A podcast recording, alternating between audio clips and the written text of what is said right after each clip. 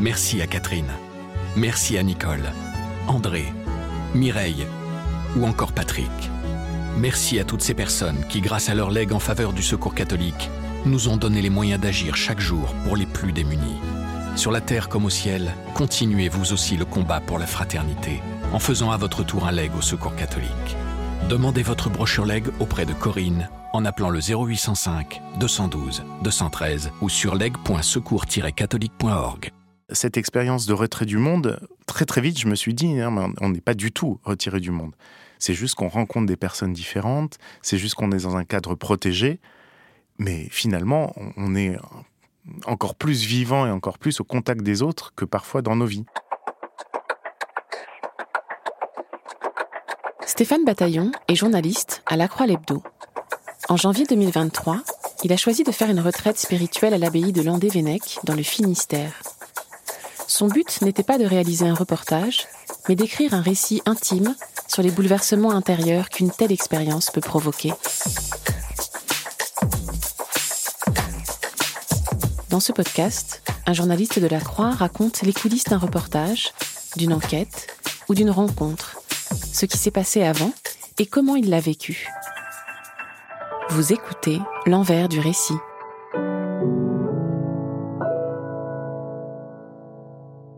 Bonjour, je suis Stéphane Bataillon, grand reporter à la Croix Lebdo. Et hum, j'ai fait au mois de janvier dernier une retraite spirituelle à l'abbaye de Landévennec, en Bretagne, je raconte dans le journal, sous forme d'un journal intime, qui essaye de suivre le quotidien de ce que j'ai vécu. Alors l'abbaye de Saint-Guénolé de Landévennec, c'est dans le Finistère. Pour y aller, on prend un car, puis un taxi sur les derniers kilomètres. C'est vraiment euh, euh, au bout du bout de la Bretagne. Alors comment cette idée est apparue? En fait, à l'hebdomadaire, euh, on essaye de réagir aux grands sujets d'actualité mais pas sur le même rythme que ceux du quotidien. On ne traite pas d'actualité immédiate, mais on essaye de prendre des sujets qui sont dans l'air du temps.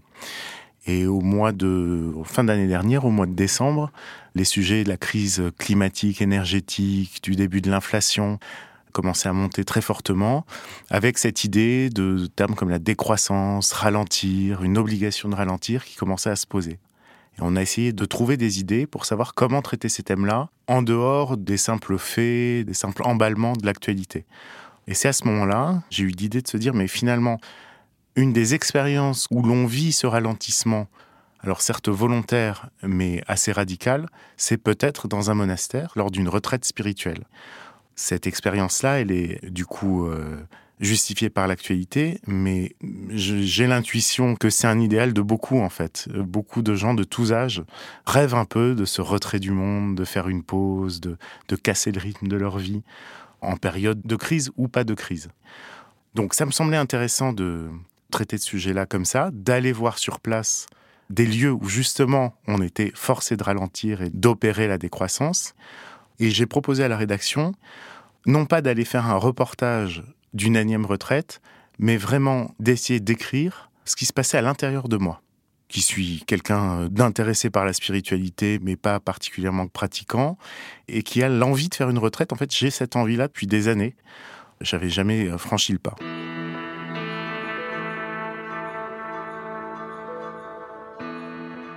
Ça n'a pas été tout de suite facile de convaincre la rédaction, mais je me suis un peu accroché. Et il se trouve qu'un ami et collègue euh, du journal venait de revenir d'une retraite de jeunes et revenir complètement transformé. donc je me suis dit, je vais retenter quand même de proposer le sujet avec vraiment cet angle de dire c'est un journal très intime. Tout l'intérêt, ça va être de se livrer et de voir un, est-ce que on peut vraiment se retirer du monde? Est-ce que réellement on peut faire une pause dans un monde où finalement notre portable euh, ne nous quitte pas et on est dans un monde un peu un télétravail, un peu en hors sol comme ça, et on est tout le temps dans un rythme. Et deuxièmement, qu'est-ce que ça provoque? Qu'est-ce que ça provoque en moi? Est-ce que ça me fait bouger ou pas? Donc j'ai proposé ce projet-là en me disant je n'essaye pas d'être efficace. Je n'essaye pas d'atteindre quelque chose, de démontrer une thèse, de, de trouver un témoignage euh, exceptionnel. Je vais essayer de raconter un peu ce qui se passe. La rédaction a accepté.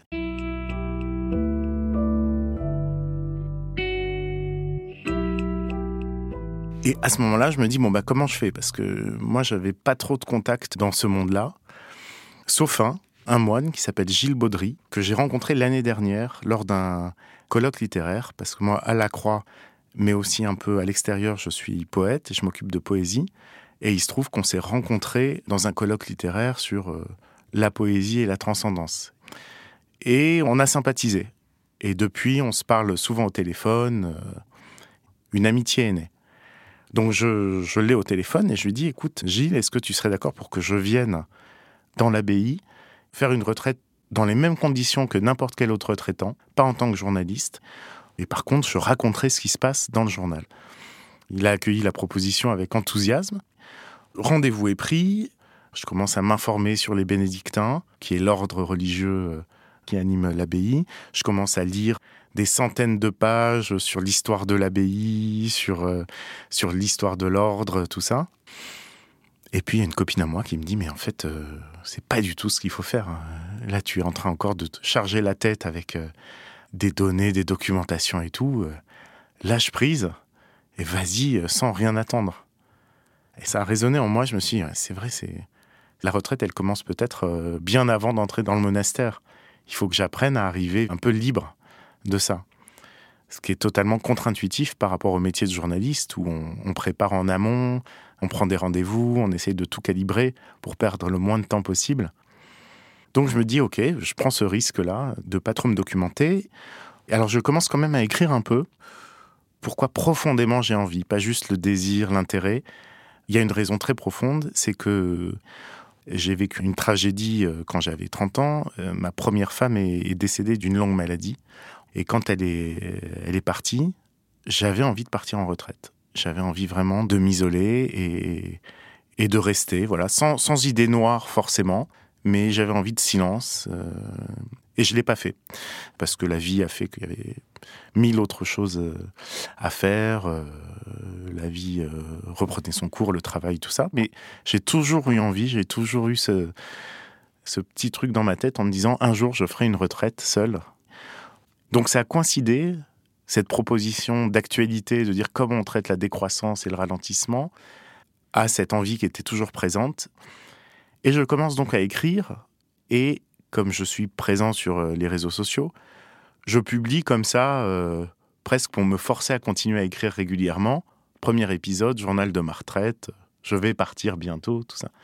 Et là, je suis très surpris par le nombre de réactions des gens des gens qui en ont fait aussi, qui disent bah, nous, ça nous intéresse, on, sait très bien comment ça se passe une retraite, mais on a envie d'avoir votre témoignage.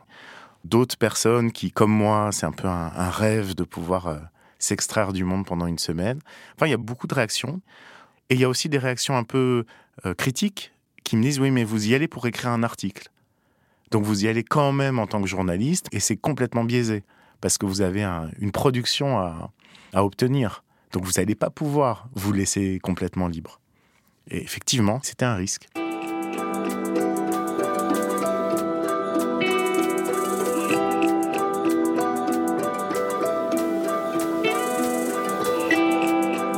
Donc à partir de là, je me suis mis quelques règles pour pouvoir limiter ce risque que ce soit biaisé.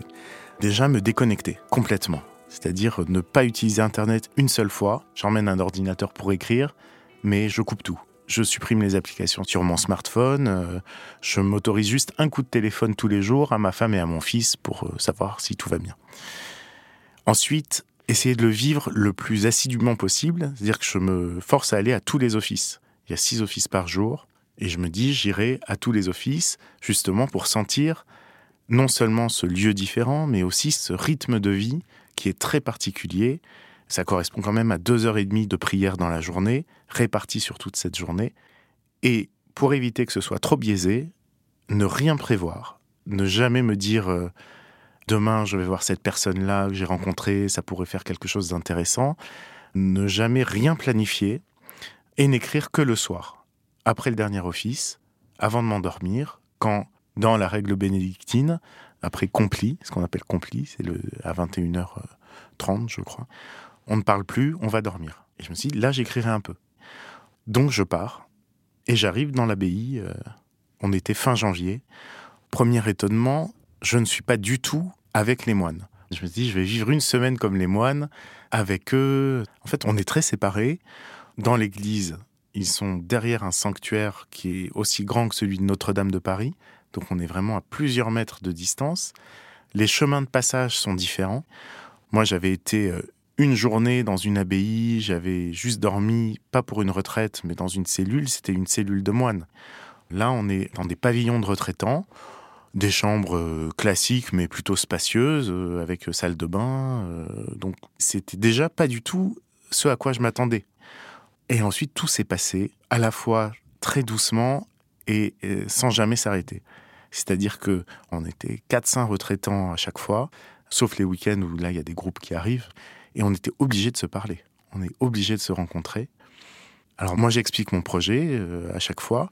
J'ai jamais caché que j'étais journaliste euh, à la Croix l'Hebdo et que je racontais cette retraite-là. Personne ne m'a dit ah bah moi je vous parle pas parce que vous êtes journaliste tout ça.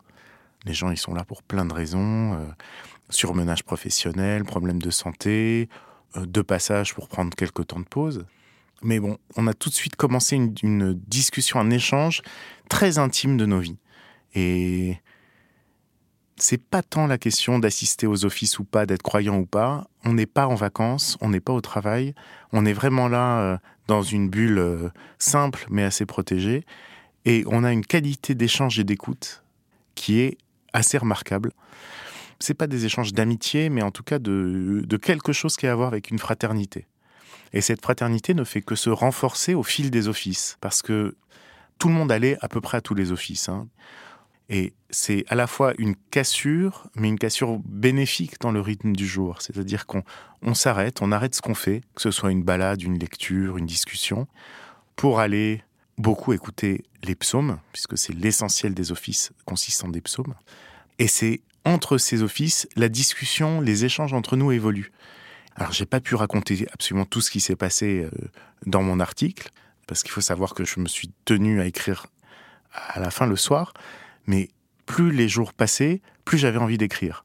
Et en fait, je me suis retrouvé à, à briser un peu les règles que je m'étais fixées, parce que l'écriture était aussi un moyen d'avancer, de comprendre ce qui arrivait en moi, de réagir par rapport à une parole entendue, par rapport à une citation. Je suis arrivé avec beaucoup de questions aussi sur ma spiritualité, sur ma foi, en recherche en fait, d'explications, de sensations. Et je me suis rendu compte que vraiment d'écrire me permettait d'avancer. Non pas mieux ou moins bien qu'un échange ou que l'écoute d'une parole, mais au même niveau. C'est-à-dire que au fil des jours, il y a eu quelque chose qui s'est créé qui faisait que c'était une sorte de grande méditation, ni qu'intellectuelle, ni que par le corps, ni que par les émotions, mais un peu tout ça mêlé et que ça se mêlait étonnamment bien. Et donc ça a été euh, une semaine de rencontres, de questionnements, de paroles qui m'ont fait passer un temps d'une plénitude et d'une sérénité en même temps qui était assez exceptionnel pour moi.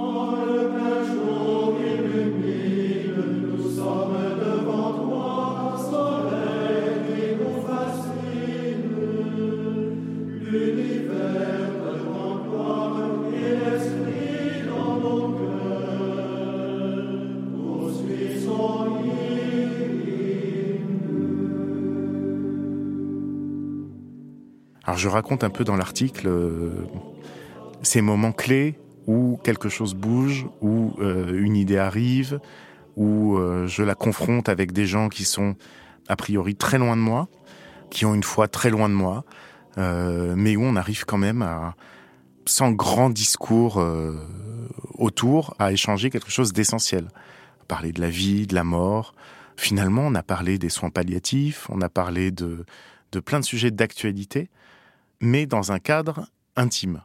Donc, en ce sens-là, cette expérience de retrait du monde, très très vite, je me suis dit, hein, on n'est pas du tout retiré du monde.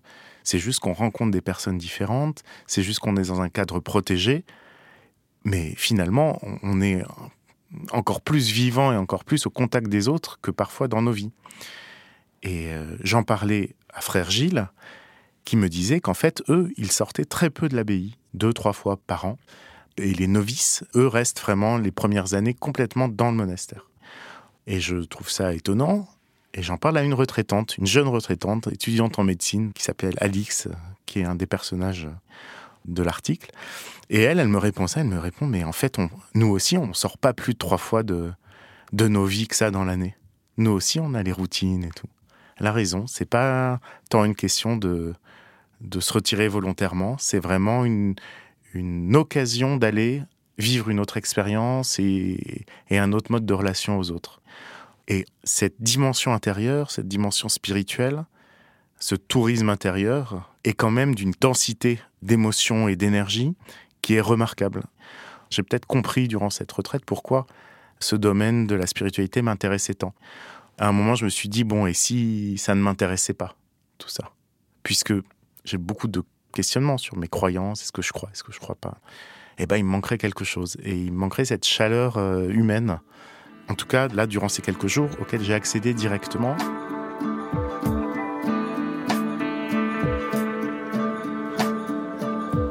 Donc c'est cette expérience-là que je raconte dans cet article, avec des personnages autres que moi-même, mais qui ne sont pas trop détaillés. J'ai vraiment voulu essayer de raconter ce que je n'aurais pas pu avoir en interviewant quelqu'un.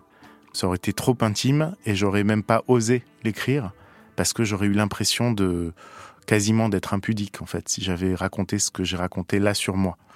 Donc j'ai pris ce risque de me livrer comme je ne l'ai jamais fait euh, dans aucun texte euh, auparavant. Mais justement, pour essayer de voir ce qui change et ce qui ne change pas aussi. Et, de se rendre compte finalement que, à la fois, cette retraite, euh, pour moi, ce sera un moment dans ma vie euh, qui ne m'a pas déçu, dans cette euh, ambition d'avoir une expérience transformatrice. Mais en même temps, là, on est plus d'un mois après mon retour. C'est très difficile de savoir ce que ça a vraiment changé. Et ça, il y a un retraitant qui en avait fait plusieurs qui m'avait dit ça. Il m'avait dit, tu verras, c'est après la retraite. C'est au fil du temps qu'on ressent vraiment les changements intérieurs qui se jouent. C'est pas pendant le séjour. Et c'est vrai qu'il y a, voilà, il y a peut-être une, une angoisse apaisée, euh, un rapport à soi, à, la reconnaissance qui est aussi changé. Quand je suis rentré dans le métro, donc euh, moi je suis parisien, donc je reviens de Landévennec après les huit jours, et, j'ai été euh, submergé d'images et de noms je me suis dit, mais en fait, à Paris, tout le monde fait quelque chose. Il y a des humoristes, des spectacles, des films, tout ça. J'ai dit, on n'existe pas si on ne fait pas quelque chose ici. Et j'ai fait le parallèle avec ces gens que j'avais vus pendant une semaine, qui tous avaient un métier à l'extérieur et tout, mais on n'a pas échangé là-dessus. On a échangé sur ce qu'on était. Je me suis dit, mais en fait, c'est peut-être possible de vivre sans Internet, en tout cas avec moins l'omniprésence dans nos vies euh, de ces réseaux-là. Euh, c'est peut-être possible de vivre sur un autre rythme.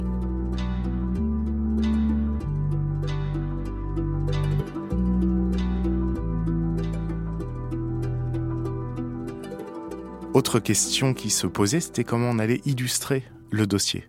Parce que je n'avais pas de photographe avec moi et je voulais pas en avoir. D'habitude, quand on fait un reportage comme ça, on part avec un photographe. Et par rapport au risque de biaiser un peu l'exercice, je voulais vraiment ne pas avoir à m'occuper d'autre chose que de vivre cette retraite.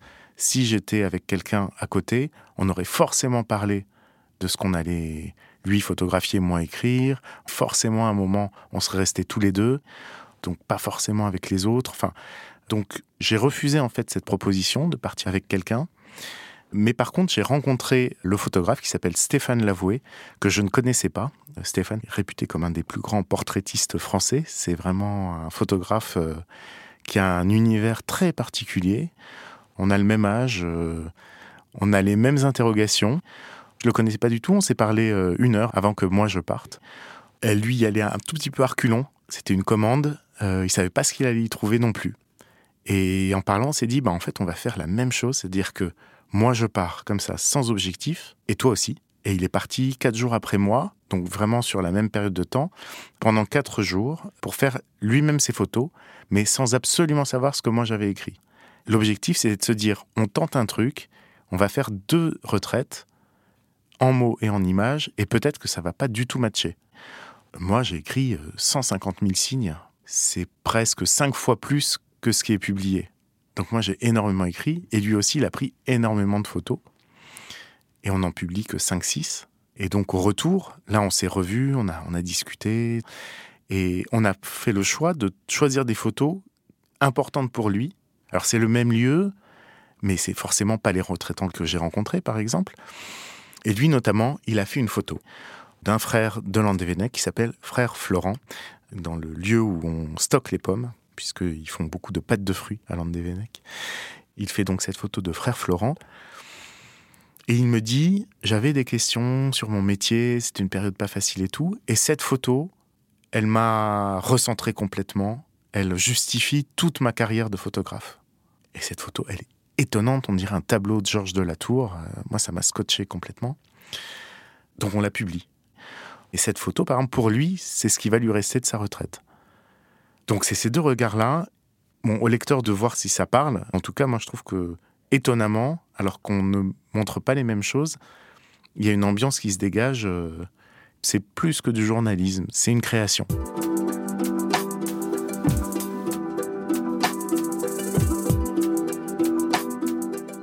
Je trouve ça très très beau de se dire, bah, finalement, euh, on imagine une retraite spirituelle comme une plongée en soi, une introspection, un moment où on va se couper un peu du monde des autres.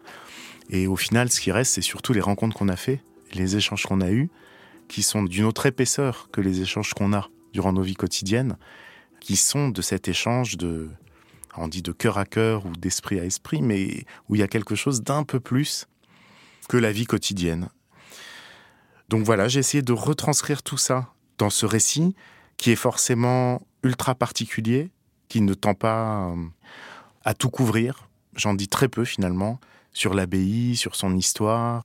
Je donne euh, peu de détails. Par contre, j'ai essayé de témoigner de la richesse des paroles entendues, de ce que ça fait que cette succession de moments très rythmés, on pourrait se dire c'est monotone, mais en fait, pour toi, c'est jamais monotone.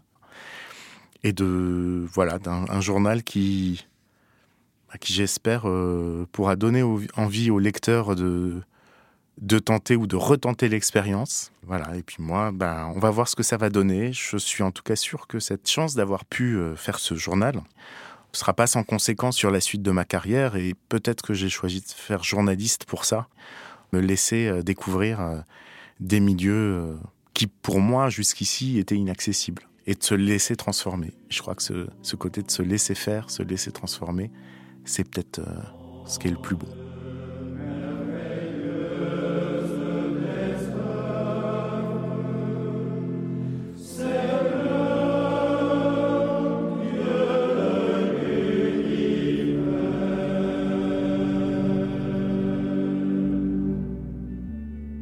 Vous venez d'écouter un épisode de L'envers du récit. S'il vous a intéressé, n'hésitez pas à le partager et à vous abonner à notre podcast. Le récit de Stéphane Bataillon et les photographies de Stéphane Lavoué sont à retrouver sur le site et l'appli La Croix. Le lien est dans le texte de description qui accompagne ce podcast. L'envers du récit est un podcast original du quotidien La Croix.